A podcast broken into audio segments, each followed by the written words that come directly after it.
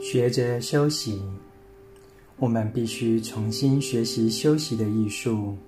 即便是休假时，我们也不懂得如何利用假期。